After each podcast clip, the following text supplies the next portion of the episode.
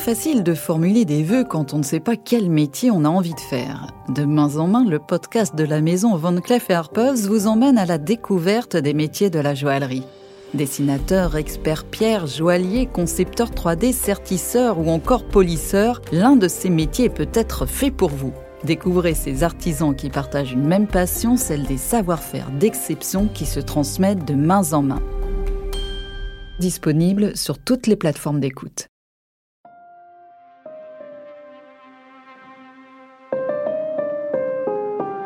Les bijoux d'exception ont ceci de particulier qu'ils nous fascinent non seulement par leur beauté, mais ils excitent aussi notre imagination. Ils font naître en nous des histoires, des romans d'amour ou de cap et d'épée, et parfois même des romans policiers. La littérature est ainsi pleine de bijoux aux mille facettes. Et le cinéma n'est pas en reste. Vous écoutez La Voix des bijoux, le podcast de l'École des Arts Joailliers avec le soutien de Van et Arpels.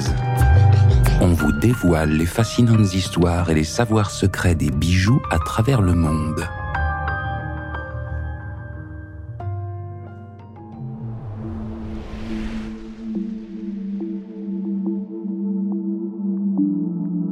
Je vous dis un diamant perdu qui sert de fil rouge à une histoire tour à tour tragique et sublime, un diamant bleu synonyme d'espoir et de fortune, d'amour et de grands sentiments.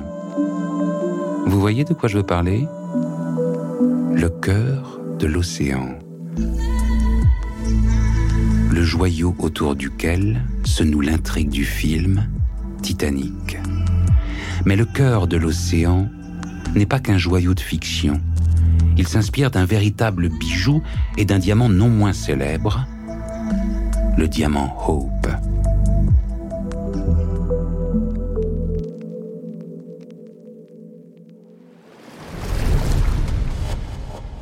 Novembre 1958. Harry est connu pour avoir toujours un diamant dans la poche, en guise de porte-bonheur mais celui qu'il extirpe à présent de son veston est plus gros que d'habitude, bien plus gros. Sa main tremble imperceptiblement, car cette pierre est spéciale, spécialement belle et spécialement dangereuse.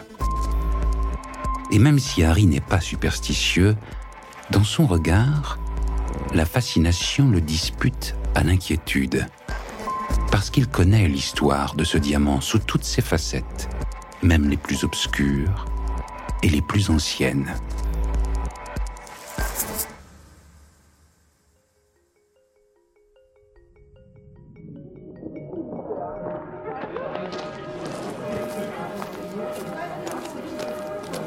Septembre 1812. Dans la boutique londonienne du marchand de pierres précieuses Daniel Eliasson, apparaît comme par enchantement un diamant aux proportions exceptionnelles de 45,5 carats. Un lapidaire de renom a dessiné et décrit la pierre comme un très curieux diamant bleu foncé d'une finesse exceptionnelle.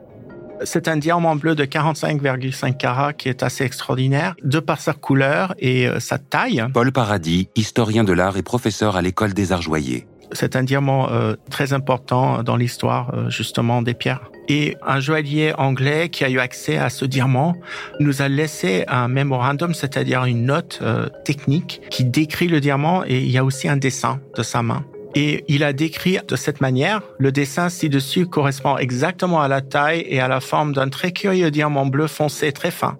Il est taillé en brillant et équivaut à un beau saphir bleu foncé. Il est d'une grande beauté et d'une perfection absolue, sans tache ni défaut et la couleur est uniforme et parfaite sur l'ensemble du diamant.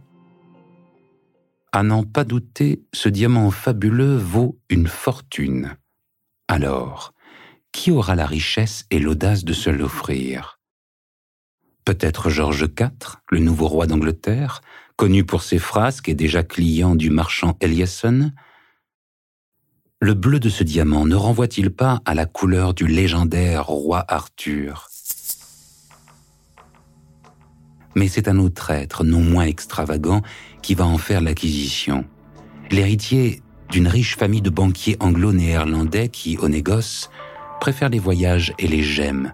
Henry Philip Hope. Il s'empare du diamant bleu vendu par Eliasson et va lui donner son propre nom, Hope.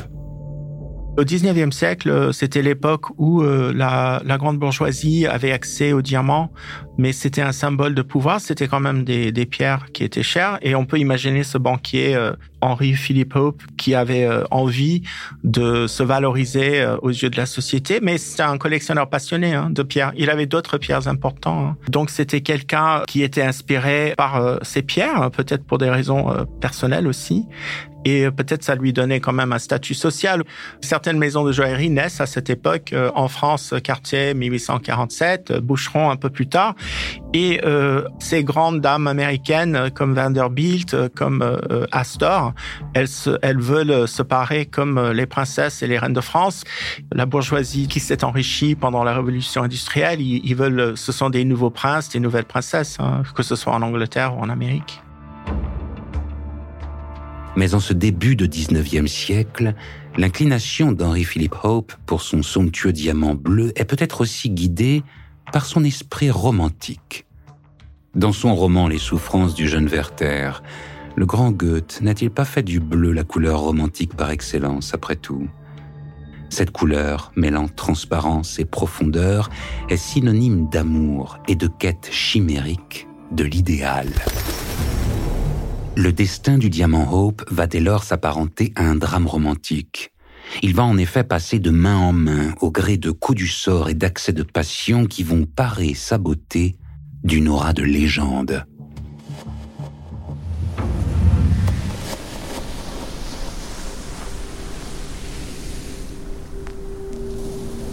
Après la mort d'Henry Philip Hope en 1839, le joyau reste dans la famille et c'est finalement un certain Francis Pelham Clinton Hope qui en hérite en 1884.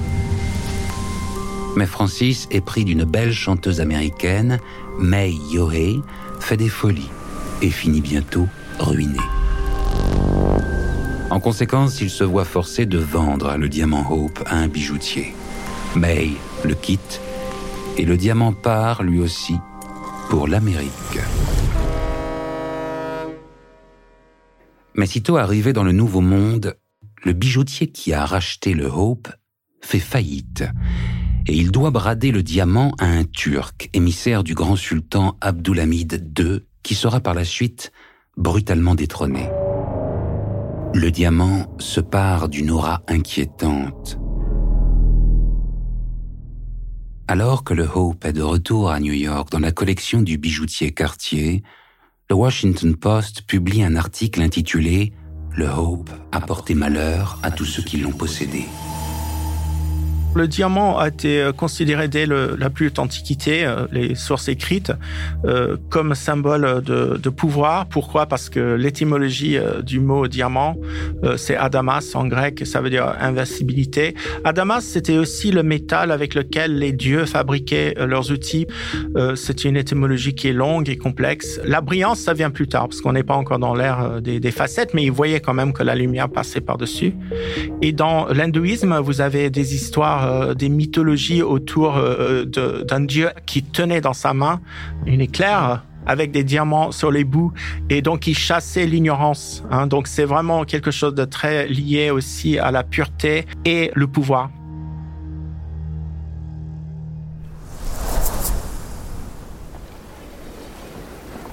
Nous sommes en 1910.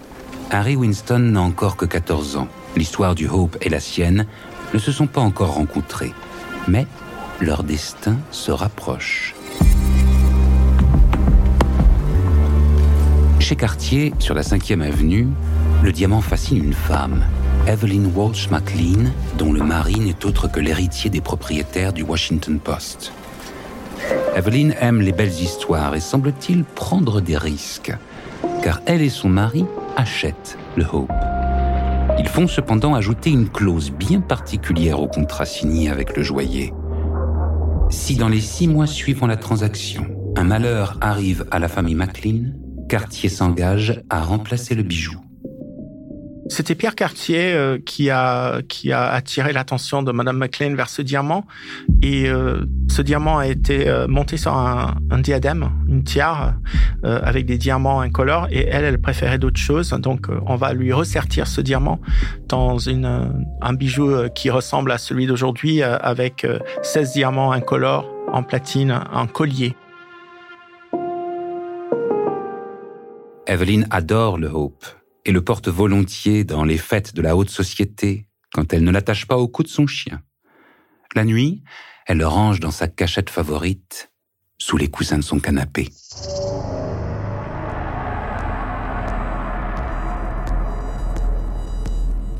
Mais dans les années qui suivent, le jeune fils d'Evelyn, 9 ans, meurt renversé par une voiture. Son mari perd la raison et finit ses jours dans une clinique psychiatrique. Plus tard, sa fille succombe à une overdose de somnifères. Le Hope est maudit.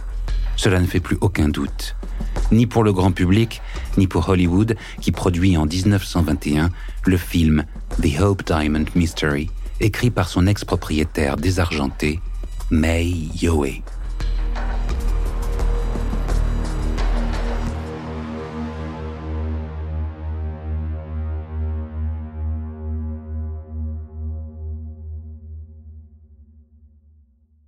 Harry repose le diamant sur son bureau. Il soupire. À la fin de sa vie, Evelyn McLean est devenue son amie. Et lui, l'enfant d'immigrés ukrainiens, est alors le plus grand marchand de diamants de son temps.